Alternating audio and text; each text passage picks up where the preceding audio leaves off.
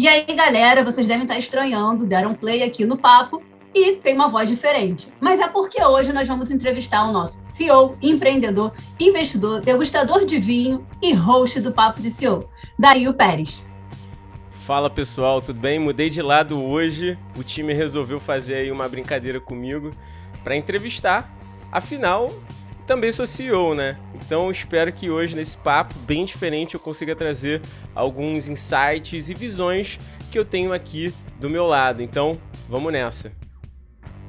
Boa, então hoje a gente vai conhecer um outro lado do Dario que o pessoal não está acostumado. Vamos desvendar tudo. Vamos descobrir o que é que inspira ele, o que é que motiva, então, bora lá. Vamos nessa, play no papo.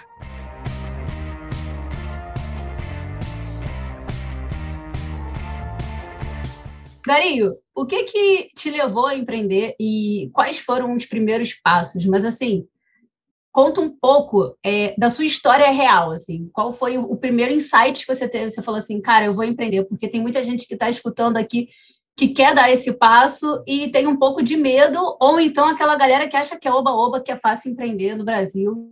Então, conta um pouco da sua história pra gente. Cara, legal. É, é muito engraçado porque eu não queria empreender. Assim, meu objetivo não era de fato empreender. É, eu fui levado ao empreendedorismo.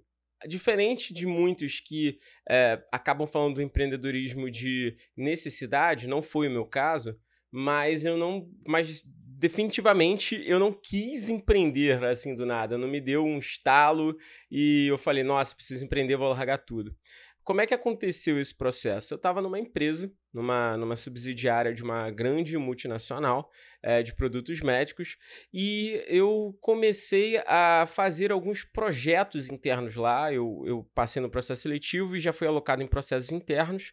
É, e aí eu vi um grande projeto para essa empresa poder alavancar no Brasil. Uh, abracei o projeto, comecei a tocar muito bem o projeto, pesquisei tudo sobre o projeto, era trazer um novo produto do exterior. Então, pesquisei toda a parte de logística, é, pesquisei como poderia trabalhar o marketing, precificação, abordagem de venda, argumento, eu vi tudo do projeto, tudo, tudo. Uh, e quando ele veio para o Brasil, o produto chegou para o Brasil, Uh, eu apresentei o projeto, né, tudo aquilo, foi aprovado, o produto veio para o Brasil e o gerente comercial começou a ter que vender o produto.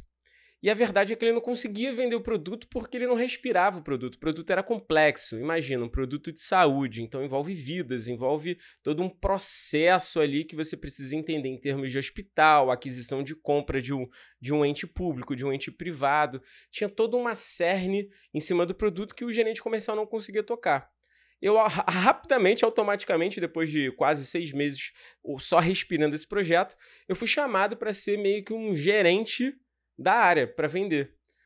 Principalmente porque eu entendi que eu tinha que entender como esse processo poderia ser vendido. E aí o gerente começou a me levar nas reuniões de vendas, eu comecei a fechar mais do que o cliente, do que o vendedor. Uh, e aí, automaticamente, né, quase que por osmose, eu virei gerente também. E foi muito engraçado porque eu fui um gerente muito novo, né? Com 22 anos eu fui gerente. E aí eu tinha uma babá do lado, né? Uh, porque, pô, eu tinha 22 anos. Jogaram uma bomba no teu colo, você pegou e o cara não, não conseguiu segurar também. Eu não posso dizer que foi isso, mas foi isso. A realidade é. é essa, né? É, foi exatamente isso. E eu comecei a ser gerente ali, muito novo. E logo que eu fui gerente, eu dei muito certo, assim, o produto realmente fez muito sucesso. E eu comecei a ser chamado por outras é, unidades, por outros parceiros, para poder tocar novos produtos, novos projetos. Cara, eu gostei disso, comecei a ficar muito insatisfeito com o modelo que a empresa adotava e saí para prestar consultoria. Foi assim que começou a planeja, assim, foi de uma maneira bem, é, bem natural. Não foi tão pensado. E aí, óbvio, depois que eu peguei meu primeiro cliente, eu estava no meio do meu segundo MBA, e aí eu montei um plano de negócios da consultoria, né? Então, assim, uh, o primeiro cliente não foi pensado, mas logo em seguida eu estruturei o negócio, né? Então, é legal porque tem muita gente que está começando e a pessoa fica com medo quando ela recebe muito trabalho, acha que não vai dar conta. E você é um exemplo que, sim, dá, dá para dar conta, é só você se esforçar muito e você ultrapassou o limite, na verdade, né? Você aprendeu mais sobre o projeto do que o próprio cara que te passou. Isso é, é demais. Cara, é, e, e o que eu digo muito, até para empreendedores e intraempreendedores, pessoas que querem se destacar dentro de uma empresa, é o seguinte: uh, trabalho nunca vai ser demais. Quando você começa a adotar uma premissa de que, nossa, eu não estou sendo pago para isso, ou uh, esse projeto não é para mim, você acaba cortando da sua vida uma oportunidade de aprendizado absurda, que em algum momento você vai colher. Imagina, um ser humano vive 100 anos. A probabilidade de você não aproveitar nada de um aprendizado é muito pequena.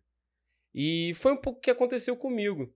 É, eu, no meio de um projeto que é para um produto de saúde que, teoricamente, ninguém poderia dizer, nossa, como é que você vai aprender sobre isso?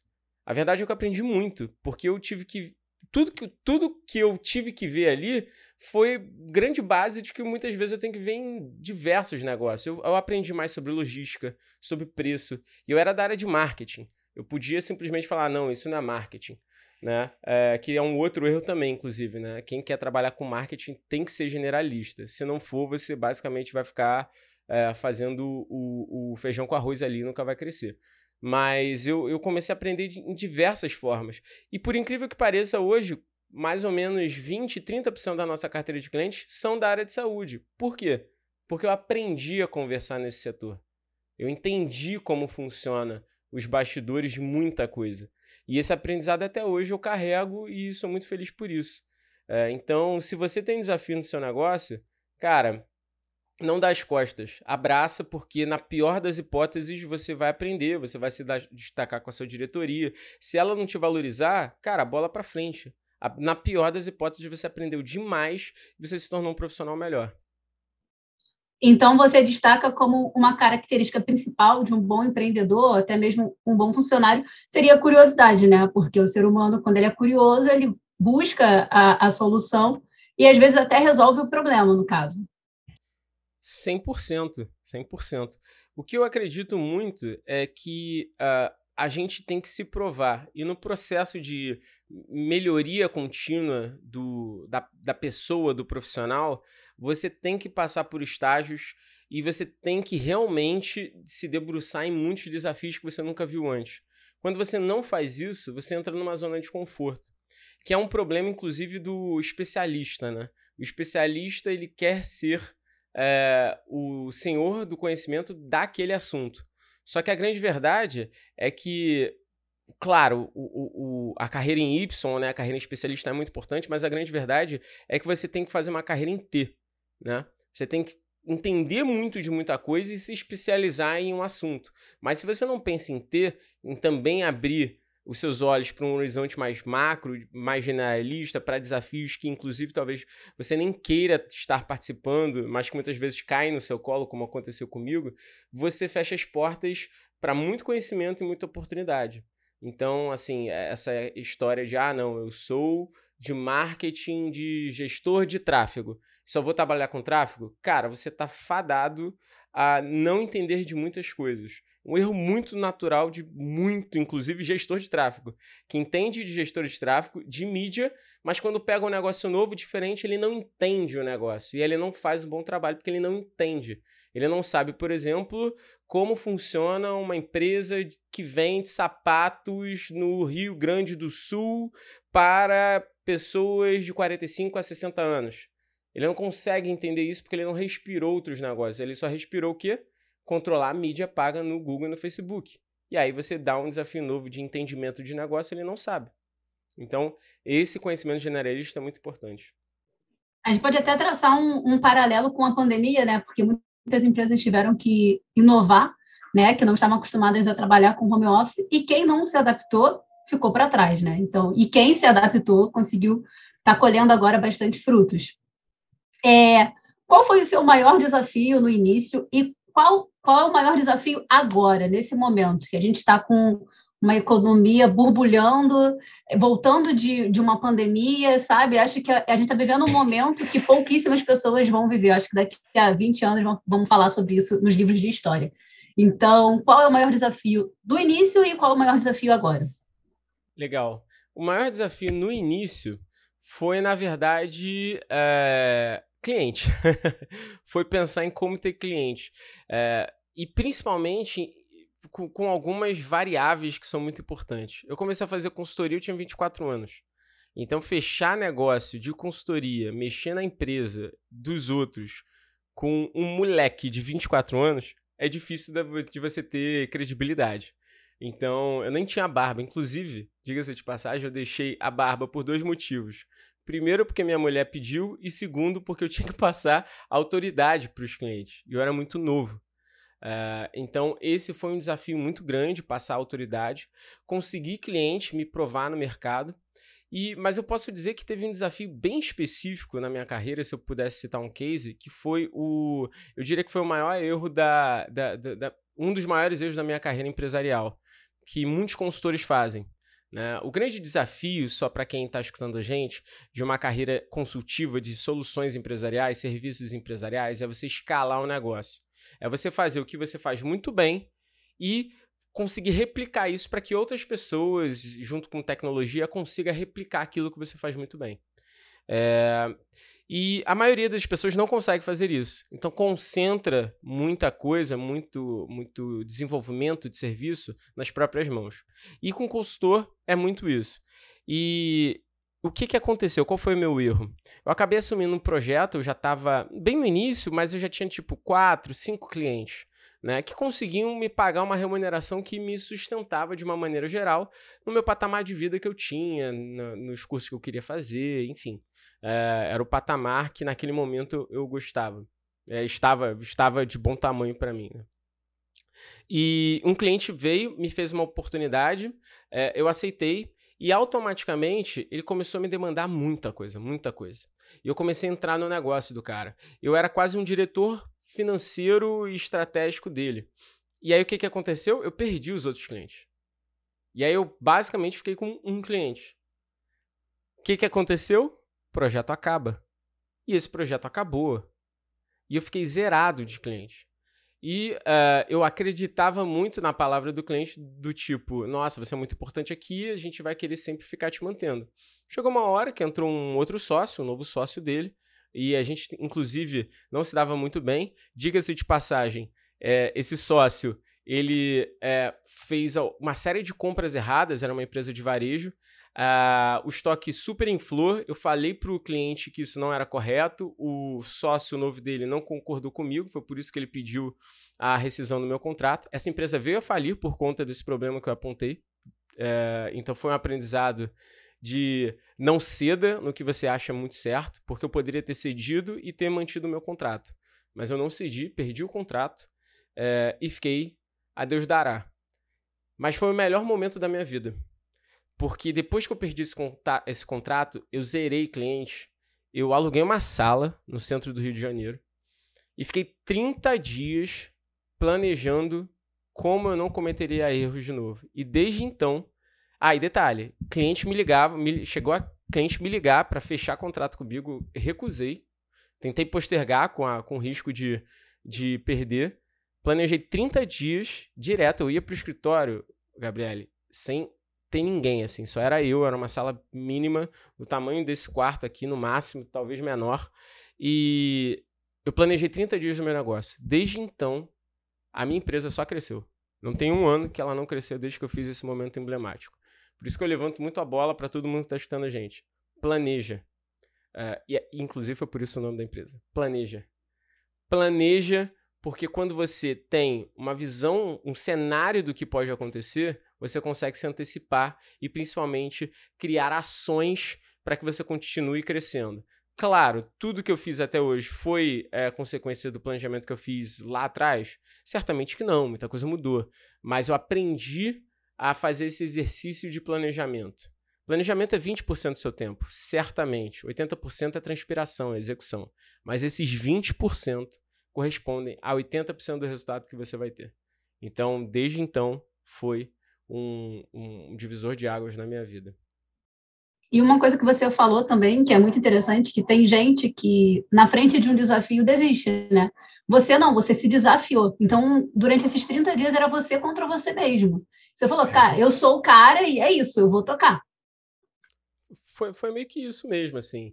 E uh, foi, foi até uma. Não recomendo que as pessoas façam isso, mas foi até uma loucura porque eu aluguei uma sala sem ter dinheiro, sem cliente, assim, é, não tinha nada. Só que eu botei na minha cabeça que eu cometi o maior erro que um consultor pode fazer, que é, ao invés de virar ser consultor, virar funcionário do cliente e depender de um único cliente dentro da carteira.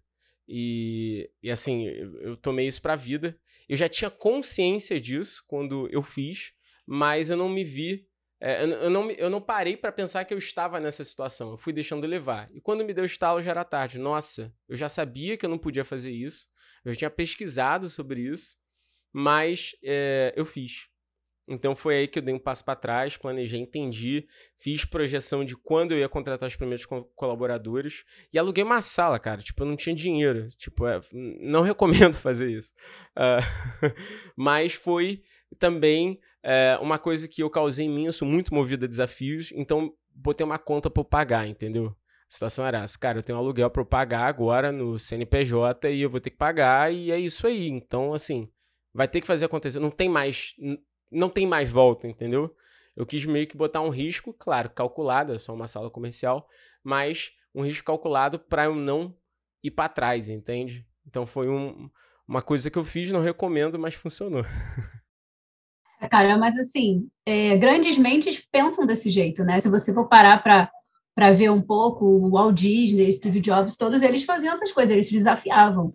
E, na real, a intenção do sócio do, do seu cliente era que você parasse ali, você iria ficar aquela pessoa frustrada pelo resto da vida. E não, você pegou esse desafio, colocou, bateu no peito e foi.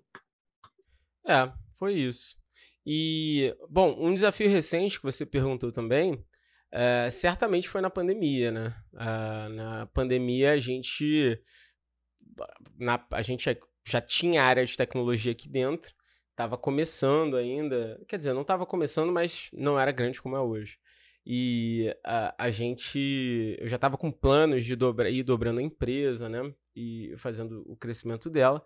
E basicamente a gente perdeu os contratos todos que a gente tinha de tecnologia Uh, a gente teve uma queda, uh, como a maioria do, do, do setor, de 40% na planeja. Na Yordev a gente zerou o faturamento. E eu me vi no momento que eu falei: caramba, o que, que aconteceu na minha vida? E, e aí foi assim: foram meses de muito, muito trabalho. Uh, engraçado que três meses depois a gente solucionou isso. A gente conseguiu fechar é, em, quando chegou no terceiro mês, depois de todo o plano de, de negócios, a gente fez um 6 em 7. É, tipo isso. É, odeio, odeio, odeio esse termo, mas a verdade é que foi isso. A, gente, a gente conseguiu bater um contrato de muito mais de um milhão de reais do nada, e desde então a gente começou a fazer vários crescimentos depois de três meses, mas foram momentos que uh, foram muito difíceis, porque a gente perdeu 40% de faturamento num, zerou na outra. É, a estrutura, a gente tinha acabado de pegar uma sala comercial no Rio de Janeiro também, um andar inteiro. então, tipo, a gente tinha um elefante branco ali, e eu falei, caramba, cara, que que é isso? A gente tinha reserva de caixa, porque, enfim, eu sou eu sou desses, eu, eu, eu planejo muito, eu tenho um capital de giro, um controle de capital de giro absurdo aqui dentro, é meta, inclusive, da empresa ter capital de giro. Uh, e a gente tinha tudo muito planejado, uh, mas assim, foi uma porrada. A gente teve que queimar muito capital, muito dinheiro, muita reserva de caixa. Uh, foi, foi, difícil viver. Foi um momento que eu trabalhava 14, 16, 18 horas por dia tranquilamente. Eu engordei 20 quilos em três meses. É, foi uma coisa surreal, foi um momento bem difícil, assim, porque eu achei que tudo ia para os ares. Mas, assim, eu e os meus sócios, né, tem, não posso deixar de citar eles, a gente tinha um foco muito forte. E a gente conseguiu mostrar assim, para o mercado que, mesmo no momento de pandemia, a gente tinha soluções para o mercado, tinha coisas para a gente poder fazer, desenvolver, melhorar.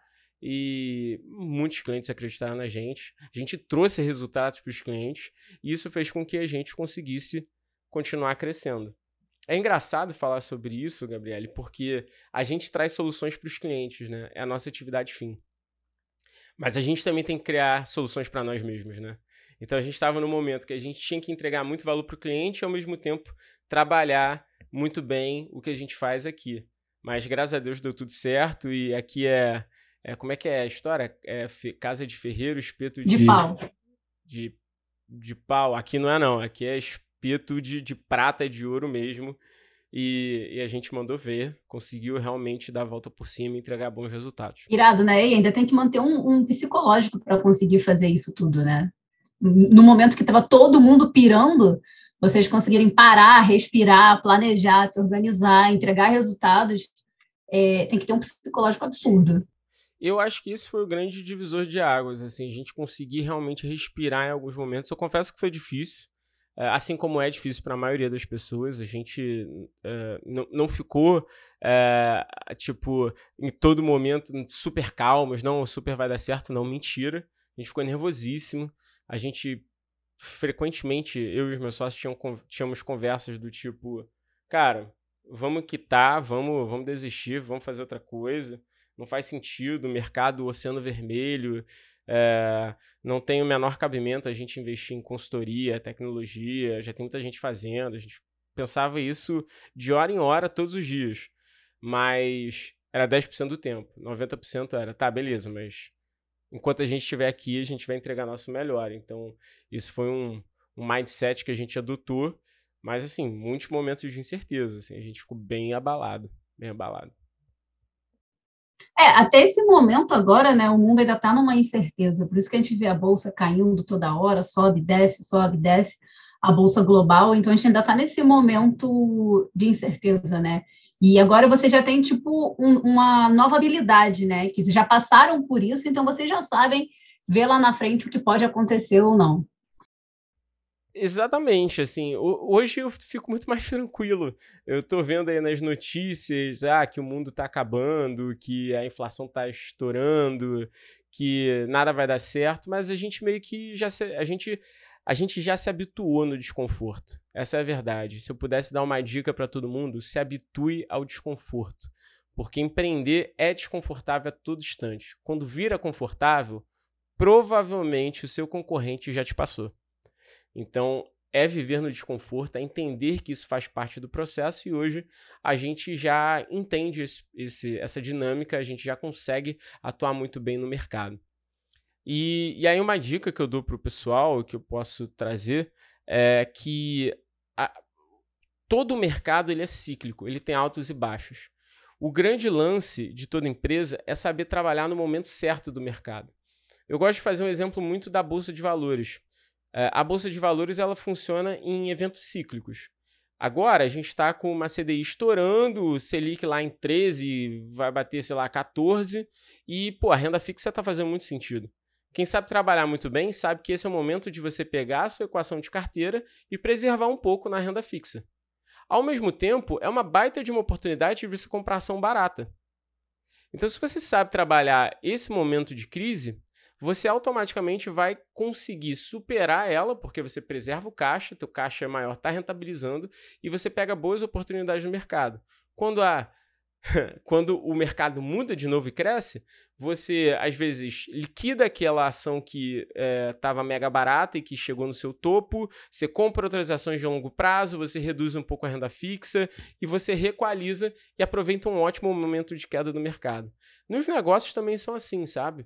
Se você está no momento de crise, o que, que você pode fazer pelo seu cliente para que no momento de crise, de crise ele entenda que você é um ótimo ativo, um ótimo parceiro, uma, uma, uma empresa, um fornecedor que ele tem que se manter. Como é que você cria essa dinâmica? Como é que você oferta isso?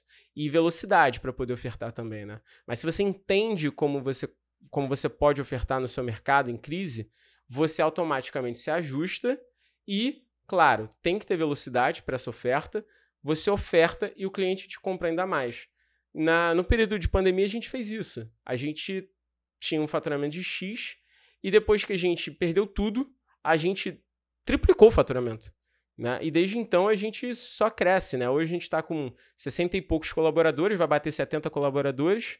É, e a, no período de pandemia a gente tinha 20 e poucos. Todo ano a gente dobra, a gente acrescenta mais 20, 30, todo ano a gente aumenta de faturamento, dobra de faturamento. E porque a gente aprendeu a viver no desconforto, a gente aprendeu a entender os momentos de mercado e ofertar o produto certo e da forma certa. E também uma coisa que é interessante a gente falar também é que você tem que se posicionar, né? Assumir esse desconforto, porque vai ter muita gente te julgando, vai ter muito amigo falando, cara, você não precisa disso, larga, arruma um cargo novo, é, sei lá, faz um concurso público. Então você tem que ter uma, bastante coragem para assumir esse desconforto e é aquela coisa, assumir que você é ovelha negra e é isso. Depois, as mesmas pessoas que estavam falando de você vão te aplaudir. É isso mesmo. é bem por aí. É, eu, eu, particularmente, não gosto de conforto. Claro, hoje é, a gente sempre tenta buscar uma, uma posição confortável. É natural do ser humano. Eu também busco isso. Mas quando eu entro numa posição muito confortável, é, eu não gosto, porque eu tenho essa premissa, como eu disse, que se eu estou muito confortável, muito provavelmente alguém está passando na minha frente. E essa visão competitiva de mercado, e sadia, né, a gente não pode extrapolar, mas essa visão competitiva de mercado é extremamente necessária. E se você não adota isso, você não vai para lugar nenhum. E assim, nada de errado com quem quer ser é, presta, é, é, funcionário público. Nada de errado quem quer ter uma carreira super estabilizada. Nada de errado, cara. Apoio. Agora, não adianta você pensar que ter uma carreira estabilizada vai te dar ganhos desproporcionais do que você vê na média de mercado. Não vai. Não vai. Se você quer realmente, por exemplo, ser rico, milionário, e jogando bem aberto aqui, ganhar dinheiro, você não vai fazer isso com uma carreira estável.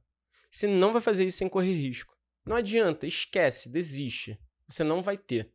Você vai ter que sim trabalhar no seu, no seu business, intraempreender, fazer um baita de um projeto dentro da sua empresa para se destacar. Empresa realmente boa não remunera desproporcionalmente o colaborador que não se destaca.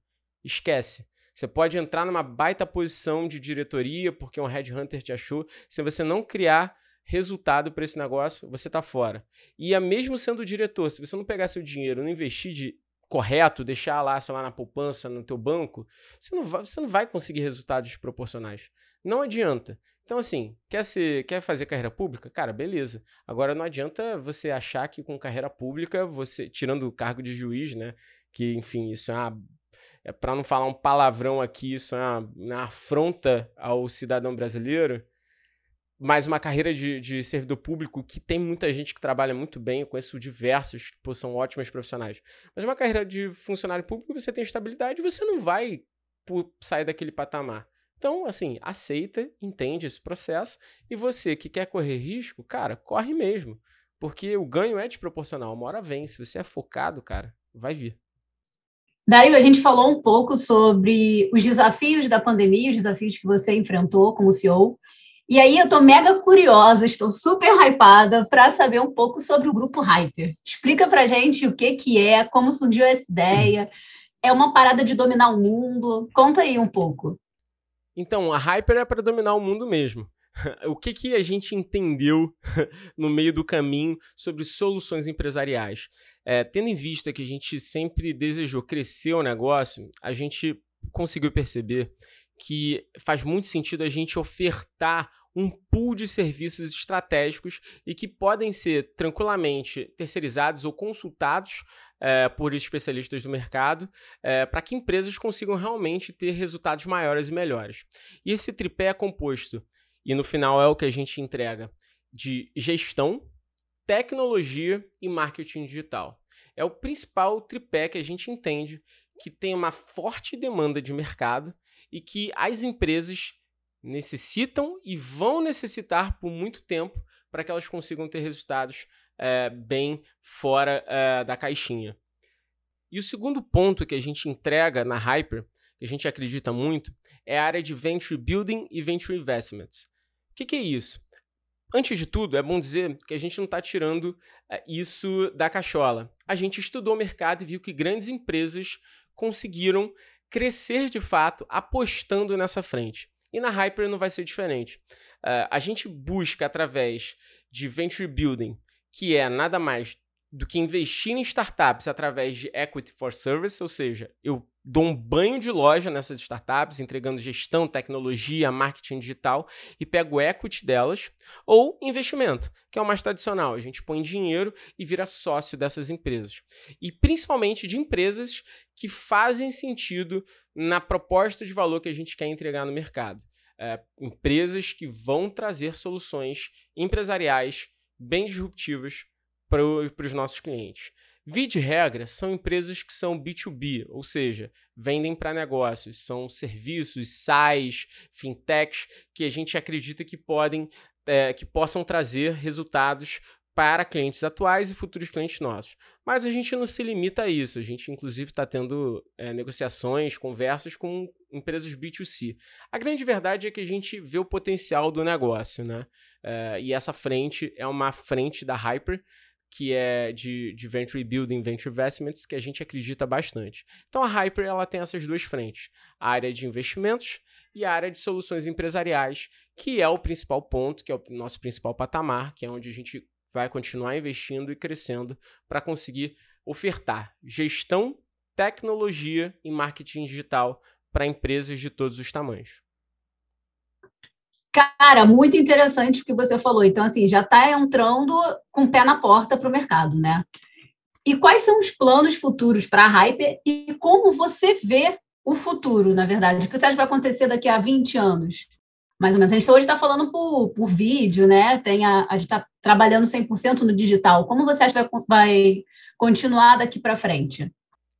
Legal. Falando de Hyper, eu acredito que a Hyper ela vai crescer ainda mais se balizando principalmente em soluções de gestão, tecnologia e digital que façam com que essas empresas tenham produtos e soluções disruptivas para o mercado. A gente quer se posicionar como o principal player all-in-one de empresas que querem realmente crescer negócios, que realmente querem se posicionar. E para isso, a gente pensa incessantemente em como a gente traz soluções inovadoras para esse para esse tipo de cliente, seja através de novos modelos de negócio, onde a gente muda a empresa por completo através de gestão, tecnologia e digital, seja é, alterando a forma como essa, esse cliente entrega negócios para o mercado, ou seja, a gente está falando de processos, de metodologia, é, de automação, de criar novas formas, plataformas e diversas maneiras diferentes que ele pode entregar isso para o mercado, e de produto, como a gente consegue olhar para o produto do cliente, seja serviço ou produto mesmo, e a gente consegue agregar valor para que ele entregue isso no mercado. Tudo isso sempre passando nos três pilares. Como é que a gente melhora a eficiência em termos de gestão, tecnologia e digital. E aí eu tô falando de, sendo mais prático, de um monte de coisa. Por exemplo, NFT. Aqui a gente já tem diversos estudos sobre como clientes podem é, transformar negócios através de NFT. Como é que eles podem, por exemplo, agregar, agregar valor é, com NFT no seu, no seu tipo de produto como é que, por exemplo, ele pode trabalhar com criptomoedas dentro do, do, do sistema, da, do produto dele, né, da forma de recebimento, do pricing dele. Como é que ele pode, por exemplo, entender é, as melhores automações do negócio para conseguir fazer melhor e mais vezes aumentar volume do seu business através de tecnologia. Então aqui realmente a gente quer ser uma empresa all-in-one, uma empresa realmente consultiva que consegue entregar valor para o cliente de N maneiras diferentes. A gente quer ser uma caixinha de surpresa. E por isso que a gente tem um processo de formação, inclusive, muito forte aqui dentro, né? Porque para ter esse tipo de mente brilhante, a gente tem que investir bastante.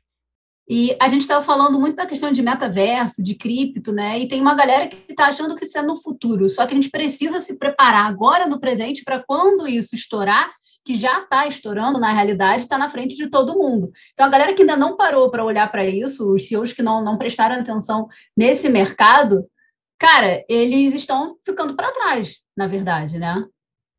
100%. Eu só tenho uma ressalva nessa, nessa frase, porque nem toda ideia inovadora, NFT, metaverso, é para toda empresa.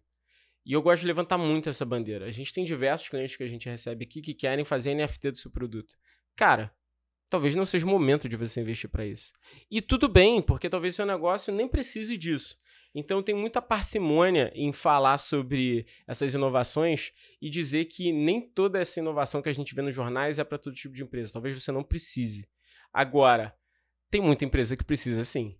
E essas empresas que não estão olhando para isso, certamente elas vão ficar para trás. Eu costumo dizer que tem uma matriz é, que eu gosto muito, que é uma matriz bem batida, né? Falo isso com muitos alunos e certamente muitas pessoas já estudaram, que é a matriz BCG, né?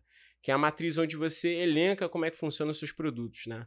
Você tem produtos ali que são produtos abacaxi, como a gente chama, que são produtos que você tem que diagnosticar que não fazem sentido nenhum, ou se fazem que você tem que reduzir drasticamente aquilo, muitas vezes você tem que manter porque ele compõe um, um pool, um bundle de produtos que você oferta, né? um produto agregado ali que te ajuda a vender outros produtos, mas você tem que manter, tem que reduzir, deixar ele bem cadenciado ali.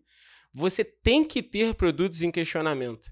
Ou seja, produtos que você não sabe se vai dar certo ou errado, mas você tem que testar. E muitas vezes isso tem que se manter por sei lá, 20% da sua carteira, não mais que isso, 10% da sua carteira de produtos, das suas soluções que você pode é, expor para o mercado. Você tem que ter produtos estrela, que são produtos que você já entendeu que vai dar certo, e eles vão substituir o teu produto principal. É, e você tem que ter os produtos que pagam a tua conta, que é o produto vaca leiteira, né? É, que Estava esperando esse termo. Exatamente. É muito bom, eu adoro. que são produtos que você basicamente paga as contas no dia a dia. Essa equação da matriz BCG, é, que, que foi é, criada pela Boston Consulting Group, que um, inclusive uma empresa de consultoria extremamente re renomada, uh, ele é muito assertivo. Se você não tem um quadradinho desse, você está ficando para trás. E o que acontece é que a gente entra muito negócio e o cara ele está olhando para o produto que paga as contas, mas não está testando o produto. O que, que vai acontecer com esse cara? Ele vai morrer. Por quê? Porque a vaca leiteira algum dia vai secar e ele não tem nenhum produto estrela para substituir. Aconteceu já em vários tipos de business, né? Kodak. Kodak foi isso. Ela postou no produto vaca leiteira e esqueceu de qualquer outra coisa. O que, que aconteceu? O mercado mudou, ela não tinha outro produto substituto, a empresa acabou, praticamente acabou. Né? Uh, perdeu muitos patamares de mercado. Então, uh, isso é, um, é uma matriz que eu acho extremamente relevante e a gente pode trazer para o nosso mundo, que a gente estava conversando aqui, sobre NFTs. Será que NFT é para o seu negócio? Põe ela ali no produto em questionamento, faz teste. Faz teste com o seu cliente. Tá? Muitas vezes você não precisa nem de muito investimento. A gente tem um serviço aqui chamado Discovery, o Gabriele, que é um produto que a gente faz análises do seu produto. Antes de você lançar para mercado, a gente faz muito teste com esse produto, pesquisa mercado, entende usabilidade do produto, isso para produto ou serviço. Entende usabilidade do produto, entrevista o usuário, entrevista o mercado, faz realmente um benchmark absurdo de players que são concorrentes diretos e indiretos para poder entender se aquele produto faz sentido. Você poderia estar tá testando, contratando, inclusive, contrate a Hyper, contrate a Planeja, a YourDev, né? É, a gente faz esse tipo de coisa e os produtos que estão em questionamento, a gente vai testando. E é um investimento super sadio, porque dali vai sair um produto estrela. E vai sair, talvez, o produto que vai te dar perenidade de mercado, que vai ser sua próxima vaca leiteira. Só que se você não testar, ficar parado, não entender o que o mercado está fazendo, pô, você tá para trás. E não fazendo o não querendo fazer, mas já fazendo jabá, o produto Discovery é um ótimo serviço, porque você testa com investimento baixo, entende o que está sendo feito no mercado, entende quais são suas próximas soluções, a um custo muito baixo, sem ter que investir ainda em maquinário, sem ter que investir ainda em tecnologia, e consegue, através disso, entender o que pode ser feito e automaticamente direcionar seu plano estratégico, enfim, o que quer que seja. Ou seja, não espere o seu produto virar uma blockbuster, né? Que infelizmente passou a tendência, ficou para trás. Contrate a hype. Por favor. Você, como idealizador do papo e grande consumidor sobre, sobre empreendedorismo, como você vê a relação de criação de conteúdo com o mercado atual? Eu acho o seguinte, eu acho que criação de conteúdo hoje é essencial para qualquer negócio. E aí eu tendo a pensar se existe algum negócio que não precisa de conteúdo e eu não consigo achar até o momento. É, e quando eu digo quando eu digo geração Se alguém souber, coloque nos comentários. Por favor, e eu vou fazer questão de responder. É, eu não consigo pensar. E quando eu falo geração de conteúdo, eu não quero dizer só ah, mídias sociais. Não, porque geração de conteúdo passa muito além disso. É, eu não consigo pensar numa empresa que não tem que gerar e educar o seu cliente hoje em dia. Que não tem que ter um senso de comunidade e que tenha que, de alguma forma, falar sobre pontos que o cliente quer ouvir. Hoje, uma das melhores maneiras de conexão com seu cliente final é conteúdo. É a forma como você fala, é o que você traz além do seu serviço para ele. E hoje o mundo inteiro é ávido por conteúdo, né? Uh, e se você não produz isso, automaticamente eu sinto que existe uma dificuldade de conexão com, com essa pessoa. Uh, não tem como, você não vai conseguir gerar é, conexão só com ads com o seu cliente. Não vai, não vai. As maiores empresas de venda uh, são uh, empresas de venda, mas também tem geração de conteúdo para gerar esse tipo de conexão, para fazer o cliente ir mais deep com ele, né? Se aprofundar mais com ele. E para mim, uh, conteúdo é um dos principais pilares que uma empresa tem que produzir.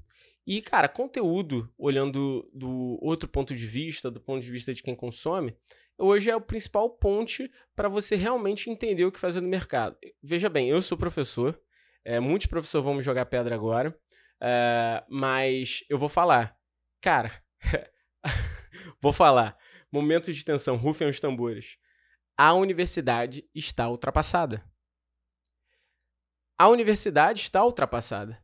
Hoje, quando a gente vai estudar numa universidade, por mais que ela queira é, ser atualizada, o mundo está muito rápido.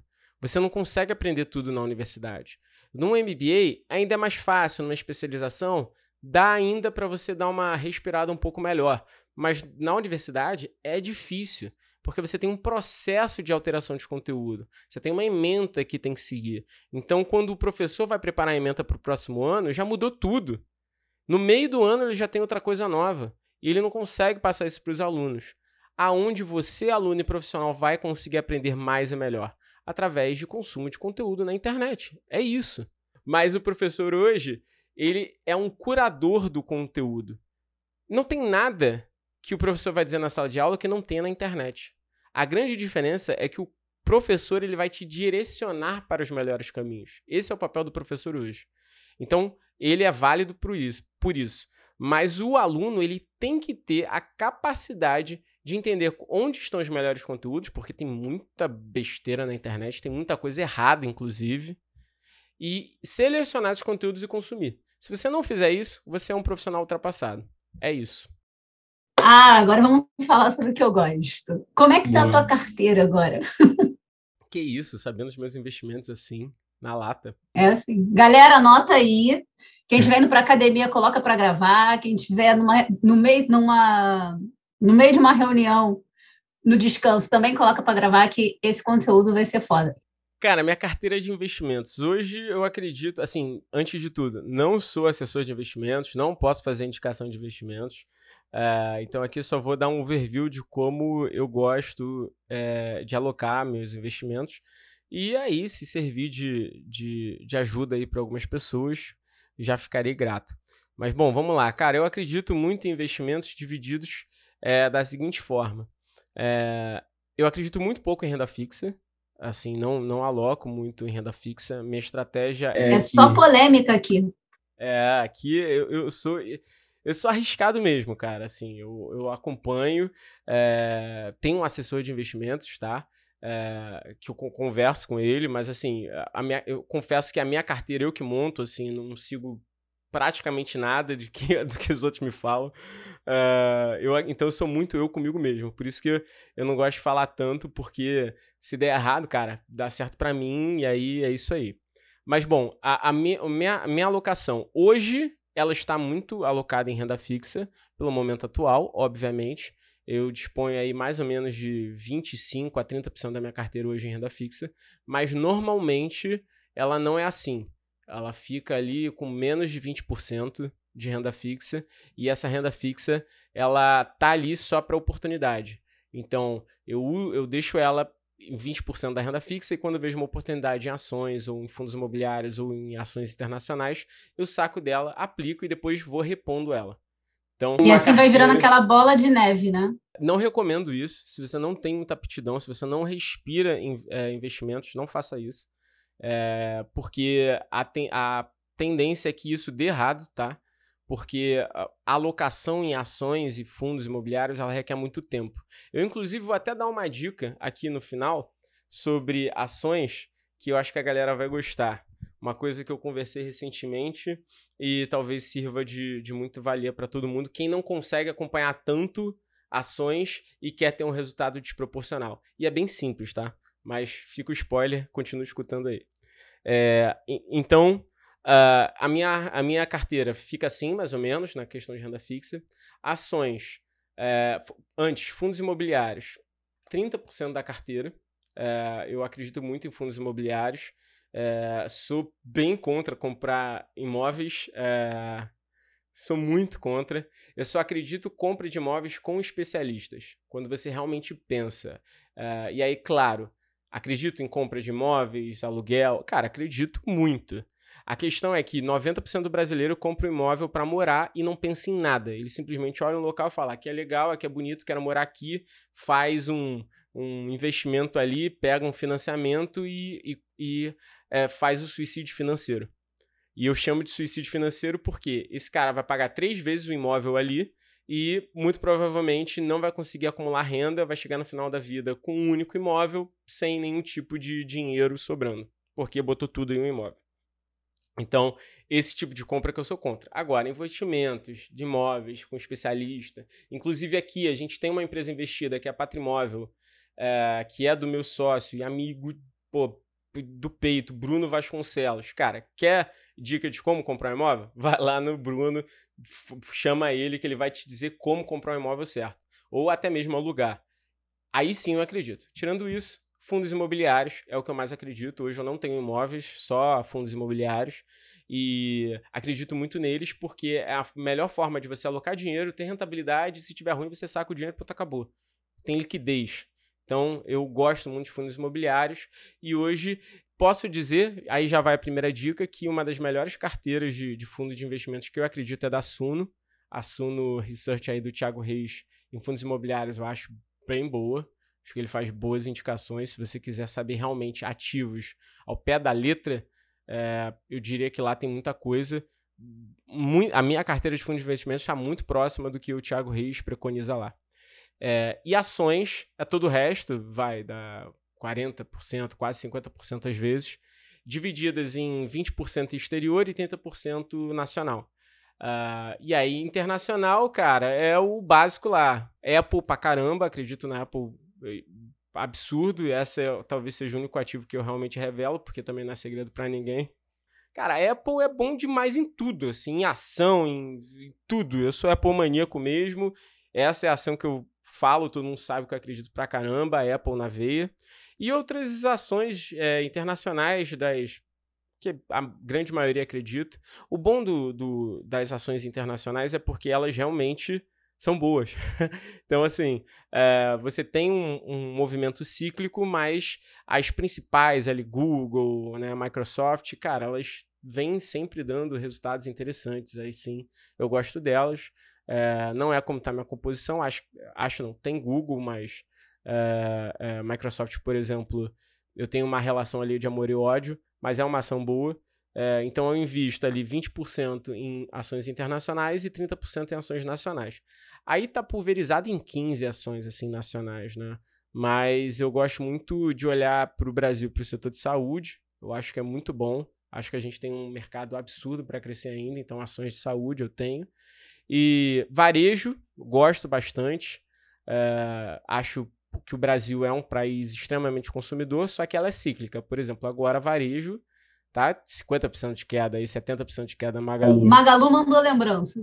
É. Então, assim, tem que tomar cuidado com o varejo porque ele segue a Selic. Então, aí vai outra dica. Você quer investir em varejo? Dá muito dinheiro, mas olha a Selic. Se a Selic cair, o crédito sai do mercado, a ação cai absurdamente. Boa hora para se comprar? Fica a dica, talvez, hein? é interessante que você falou, você diversifica bastante né, o seu capital. Então, Sim. quando você diversifica, você acaba é, se protegendo, na real, né? Tipo, é bolsa cai aqui no Brasil, você tem lá fora, então segura um pouco, né? Isso é interessante. É. Invisto tudo pela XP. É, ninguém me paga nada, se quiser, XP me pague, mas é, adoro, para mim é a melhor plataforma hoje. É, acredito pra caramba neles. In, investimento internacional, eu uso a Avenue, mas também tenho usado a XP agora. E é basicamente isso. Ah, a dica. A dica que eu dou para quem não consegue é, acompanhar muito. Cara, você quer tomar um pouco mais de risco? É, olha índice. Eu fico vendo assim um monte de gente querendo, é, sabe, reinventar a roda e não tem tempo de acompanhar as ações. Vou, vou partir para uma premissa muito simples, Gabriele. As empresas brasileiras, elas vão continuar crescendo ou elas vão morrer? O Brasil vai morrer? Não, não, mesmo. Se grande parte do, do que o Brasil cresce, e cresceu todos, né, todas as décadas, anos sim, mais ou menos, anos tal, mas cresceu. A bolsa hoje ela está em cento e, cento e poucos mil pontos, né? Acho que 105, 110 mil pontos. Ela não começou em 110 mil pontos, ela começou lá embaixo, né? Uh, eu, me, eu já, aqui nos meus estudos, eu nem sei quando começou, mas ela já esteve em 70 mil pontos. Pô, ela já cresceu muito, né? É, em 2020 uma... ela caiu muito e já voltou. 2020 foi, cara, só ficou quem, quem era louco. e agora Exato. já está voltando, né? Então, assim, é, se a gente olhar historicamente o Bovespa, ele só cresceu. Ele só cresce. A, a curva do Bovespa é assim, tem as dores de barriga, mas ele sempre está ascendente. Se você quer investir em longo prazo e você sabe que o Bovespa é, quer crescer, cara, investe no Bovespa e esquece, deixa lá o dinheiro. Ele vai crescer. O que você está dizendo é que as empresas do Brasil, as novas empresas do Brasil, vão aparecer ali, vão crescer e vão impulsionar esse índice para cima. Sabe uma coisa muito engraçada que o Warren Buffett fez? É, se não me falha a memória, foi o Warren Buffett mesmo. É, ele analisou Agora, não tenho certeza se foi o Warren Buffett ou se foi outro investidor. Uh, depois, depois eu pesquiso e digo para você. Mas teve uma análise é, que foi feita de fundos que queriam bater um índice, o S&P 500. Sabe? E aí foi uma análise de, sei lá, não sei quantos mil fundos. Sabe quantos fundos bateram o S&P 500 ao longo de 30 anos? Muito menos de 10%, 5%. Então, a maioria dos gestores ao longo prazo, não consegue ter o resultado do índice. O que eu quero dizer com isso? Meu amigo, você que é investidor e não é um gestor de investimentos, não tem formação para isso e investe sozinho. Cara, se nem os caras mais profissionais é, muitas vezes não conseguem bater o um índice, por que você acha que você vai bater o um índice? E se a maioria do mercado não bate o índice, como você consegue pelo menos chegar no índice? Investindo no índice. Então, cara, é, tipo, eu acho loucura isso, cara. Eu não sei porque ninguém fala isso. Investe no índice, cara, vai dar certo. Tipo, uh, não tem como. Investir no S&P 500. Cara, os Estados Unidos, as empresas americanas vão deixar de crescer? Não. Nunca aconteceu. Inclusive, é uma grande oportunidade agora, né? Com tudo caindo lá, você está comprando. É engraçado porque o investidor, principalmente quem está começando, tem um pouco de medo de quando a coisa está na promoção, né? Está com. Tá caindo. Mas, gente, são empresas que têm fundamentos, são empresas gigantes e não vai ficar caindo para sempre. Então, é uma puta oportunidade. E a galera tá deixando passar. A galera fica, ah, renda fixa, renda fixa, renda fixa. Beleza, cara, mas olha as ações quando aquilo ali começar a subir, sério, esquece, vão ser os próximos milionários. É isso aí. É, e, e, assim, cara, é, eu não consigo entender. Eu estava conversando até com um dos, uma das empresas que a gente é, recentemente investiu, estava conversando com um dos nossos sócios aqui, e a gente e ele estava falando, nossa, eu não invisto mais em bolsa porque é muito cíclico, eu não sei onde botar em longo prazo.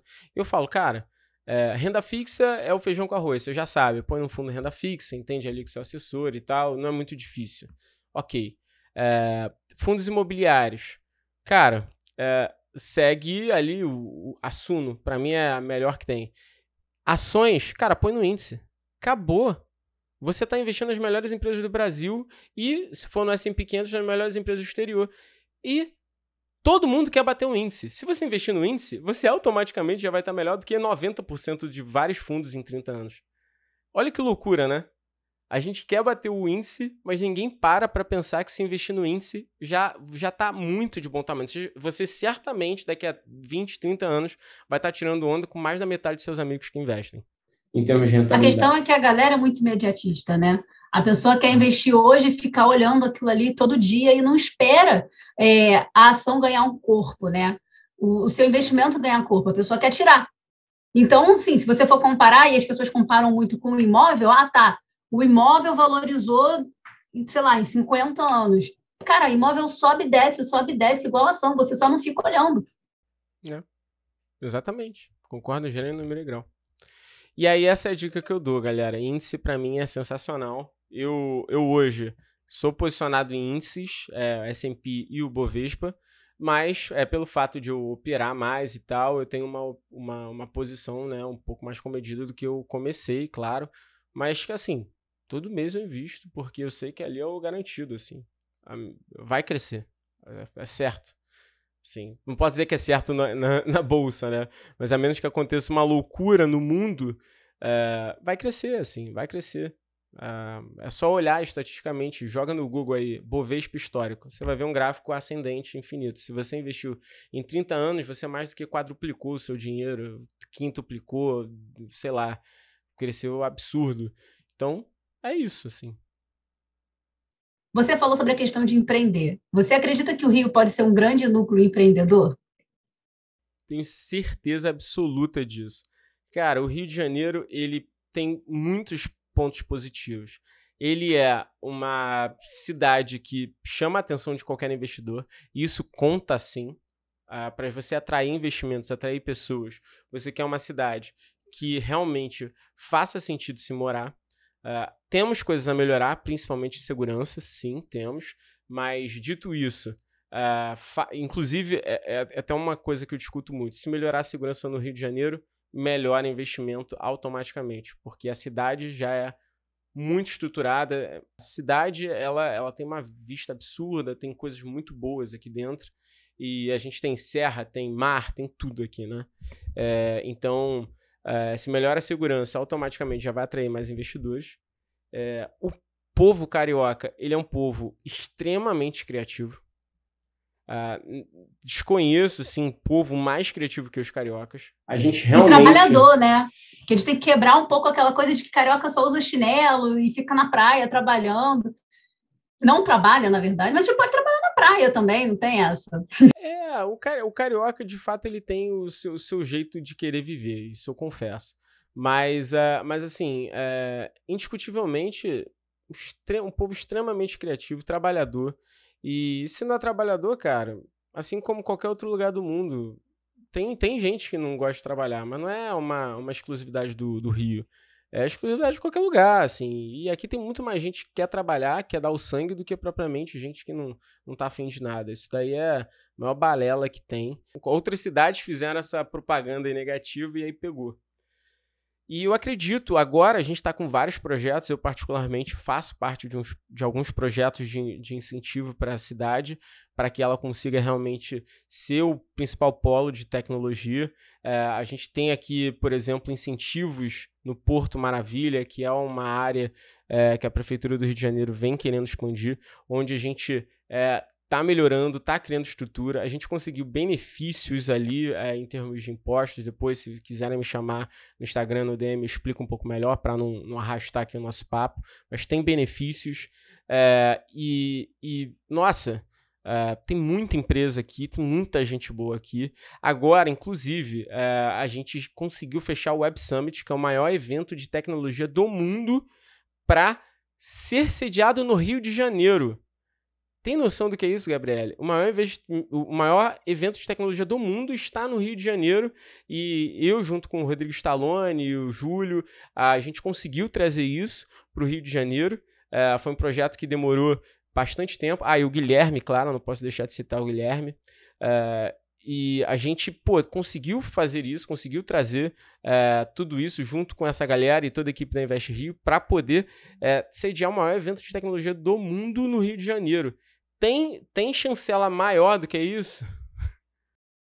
É a prova que o Rio é a cidade da tecnologia, né? É isso, é isso, não tem nem mais a dizer. Vai ser um evento que vai acontecer aí, se tudo der certo, três anos seguidos. O primeiro ano vai ser uh, em 2023, em maio já está anunciado e, putz, é, essa é a maior prova de que o Rio de Janeiro realmente tem um baita potencial. Se o Web Summit já acreditou, se você não está acreditando, você está por fora, cara. Usando um termo que, que carioca adora falar, né, que a gente pode falar a palavra à vontade, que a gente tem esse aval, porque a gente é carioca, vai ser um evento foda. Como você disse, é isso mesmo. uh, o evento vai ser muito bom. E, e não só pelo evento também, Gabriele, mas assim, se a gente olhar para o Rio de Janeiro como um todo, aqui a gente tem uma massa crítica muito boa, sabe? É, a gente tem muita startup, muita empresa que, é, que, que fez história, que faz história. O povo aqui realmente conseguiu muitos feitos. O que a gente precisa agora só é reerguer realmente algumas bandeiras que acabaram caindo, até porque é, sem, sem viés político aqui, mas eu falo mesmo porque o último, nosso último prefeito foi a pior coisa que aconteceu para o Rio de Janeiro. Uh, isso é indiscutível. O Crivella não, não, foi assim uma vergonha nacional e ele destruiu muitas bandeiras que aqui tinham. Então a gente teve muita evasão. Uh, mas assim, estamos trabalhando, o povo carioca está trabalhando para poder levantar essas bandeiras. E assim que o pessoal entender, e já vem entendendo, é, as coisas vão voltar à normalidade. Já estão voltando, na verdade, né?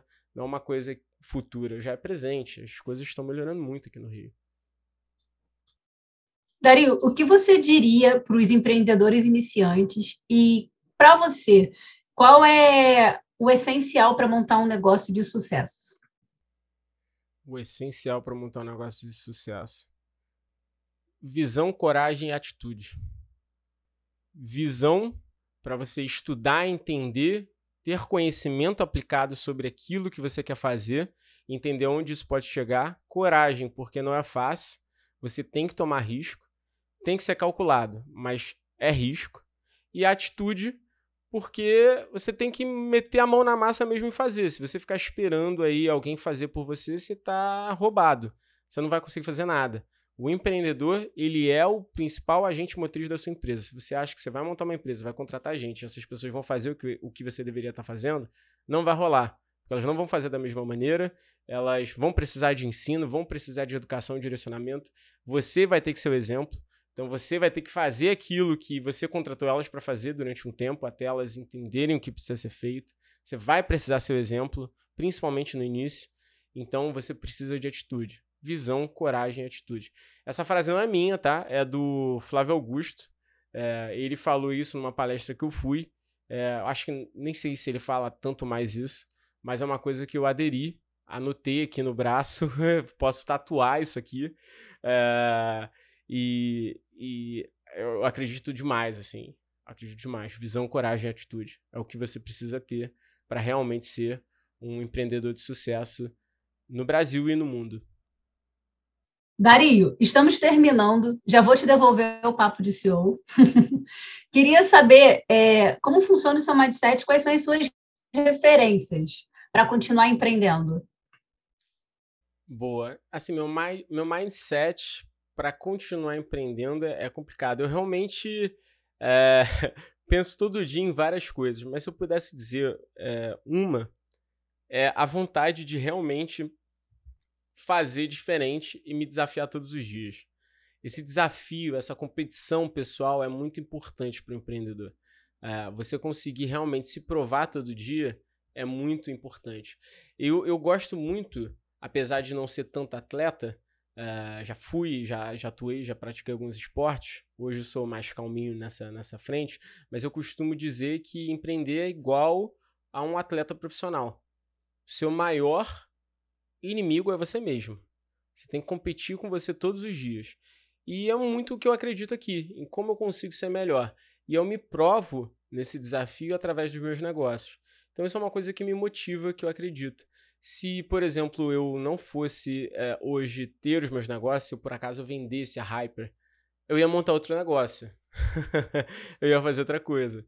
Porque, porque esse desafio constante, para mim, é o que me move. Então, é, esse, essa questão do desafio, para mim, é muito enriquecedor e realmente fazer algo diferente. Eu, eu, ve, eu, eu, acredito muito no Brasil, assim, de uma maneira geral. Apesar de ter muitas críticas e frequentemente ser um dos muitos brasileiros que critica aqui o nosso país, eu acredito muito que tem muita empresa boa aqui. E, e a gente realmente quer ser uma engrenagem, uma mola para essas empresas brasileiras, para a gente botar o um nome de todas as empresas brasileiras no, no Brasil e no mundo. E a gente acha que através da Hyper a gente vai poder ajudar esses negócios. É o nosso, inclusive, é a nossa missão aqui dentro, é como a gente acredita que a gente pode realmente fazer a diferença no Brasil e ser lembrado por isso. Bom, referências, né? Você perguntou referências também. Quem são referências que eu acredito? Cara, são várias e de vários segmentos. Assim, gosto muito do Steve Jobs, sou um Apple maníaco.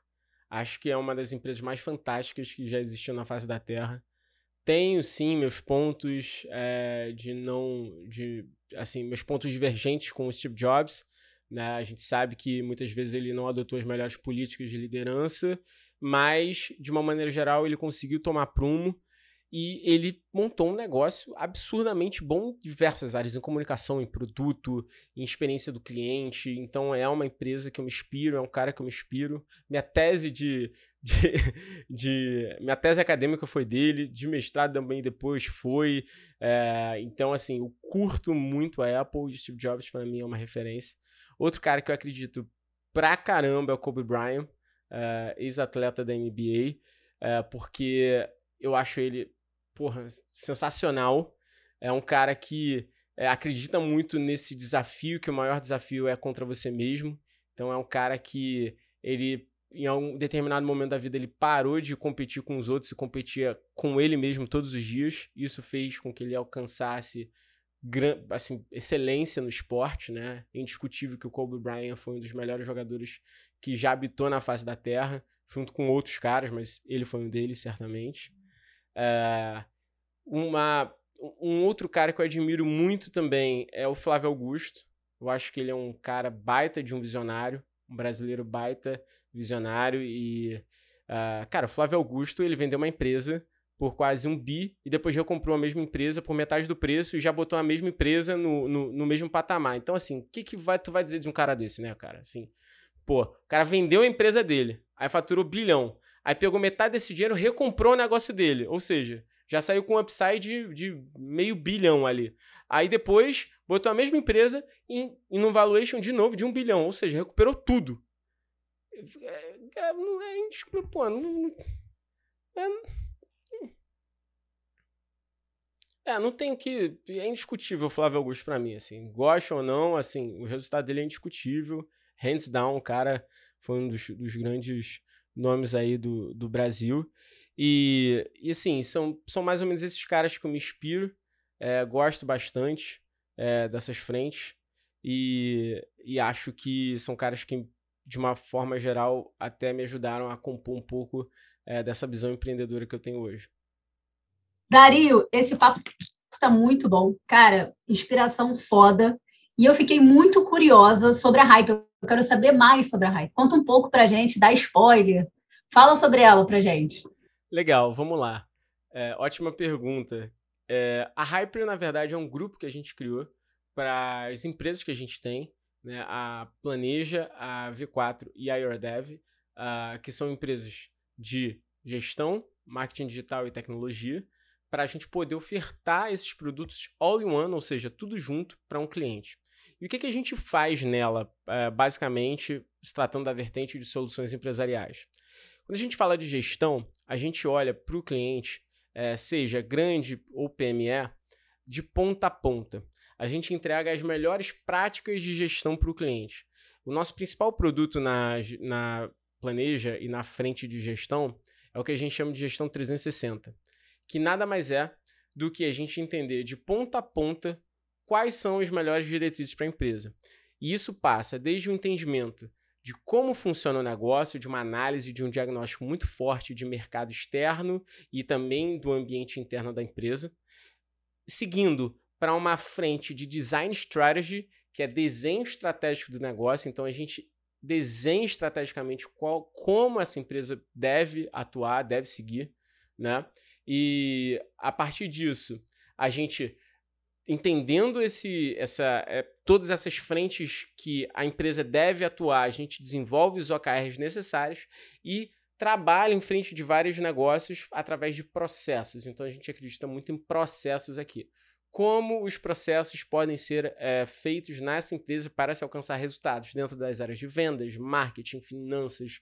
E, obviamente, a gente sempre embarca especialistas junto desse, dessa, dessa, desse pool de ofertas, né, de, de entendimento, design estratégico e melhoria de processos, a gente embarca especialistas para que esses especialistas consigam dar soluções que viram processos de diretrizes empresariais para essas empresas. Então é um, algo bem completo uh, e o cliente ele pode ver só a parte comercial, ou só a parte estratégica, ou só a parte financeira.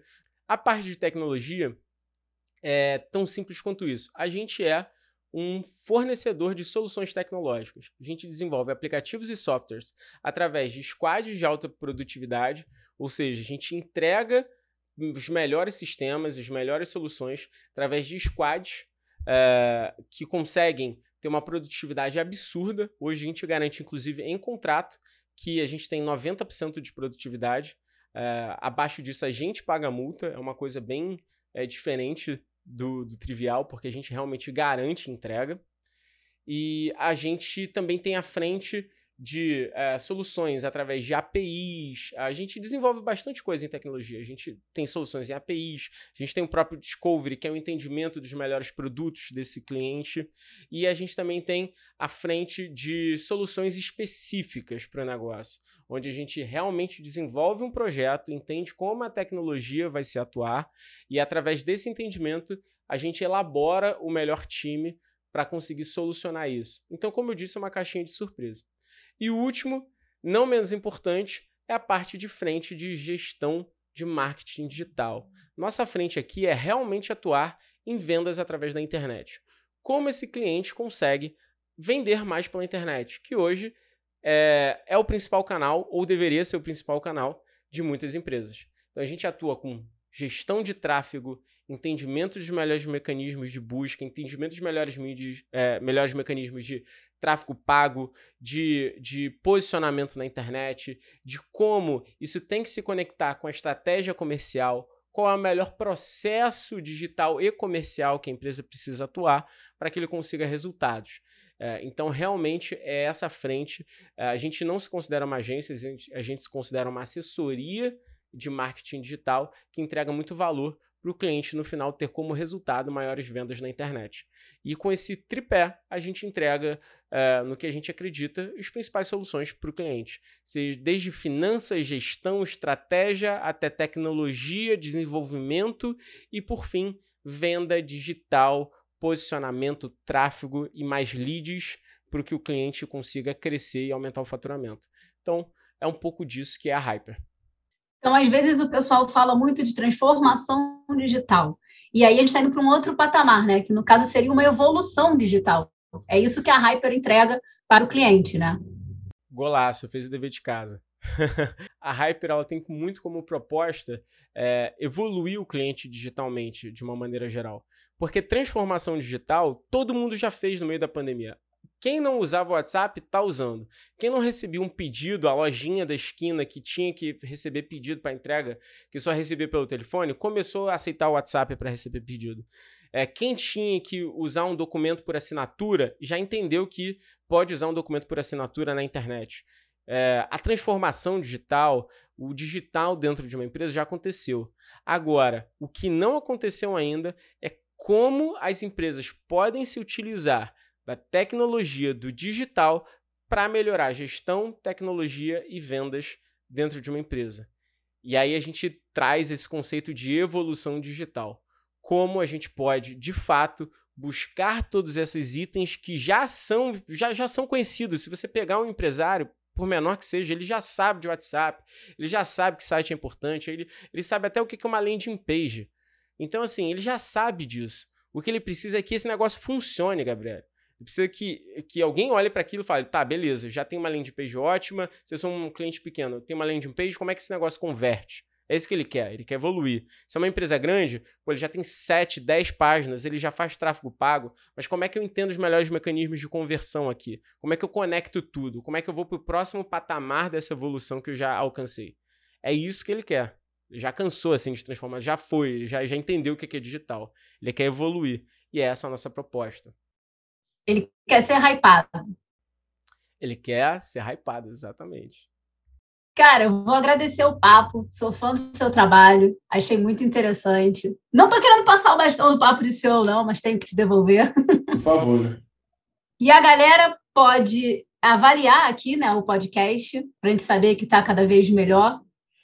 Importante já anotar tudo que a gente falou, porque tem várias dicas valiosas aqui. Então, daqui a um tempo o pessoal vai ver e vai pensar: cara, que foda, aprendi isso no podcast. Pode seguir também nas suas redes sociais, né, Dario? Qual, qual o seu arroba? É arroba Dario Underline Pérez. Segue lá, eu converso com todo mundo, pode mandar DM, troca ideia pra caramba, então fica super à vontade. Tem muito conteúdo rico, né? Muito conteúdo sobre o que a gente falou aqui, tem também sobre investimentos, então é interessante. Aquilo que você falou sobre consumir, sobre empreendedorismo, tem bastante nas suas redes sociais. Exatamente, assim, eu gosto de postar conteúdo todo dia, isso é uma forma de eu me conectar com muitos clientes e com pessoas que curtem. Eu costumo dizer que eu adoro ser professor, sou professor por vocação, não por remuneração. Então eu gosto de ensinar, assim, eu gosto de falar sobre negócios, né? Eu respiro, eu só tenho um livro de negócio, isso é um absurdo, eu sei, mas todos os meus livros são de negócio ou alguma coisa conectada com eles.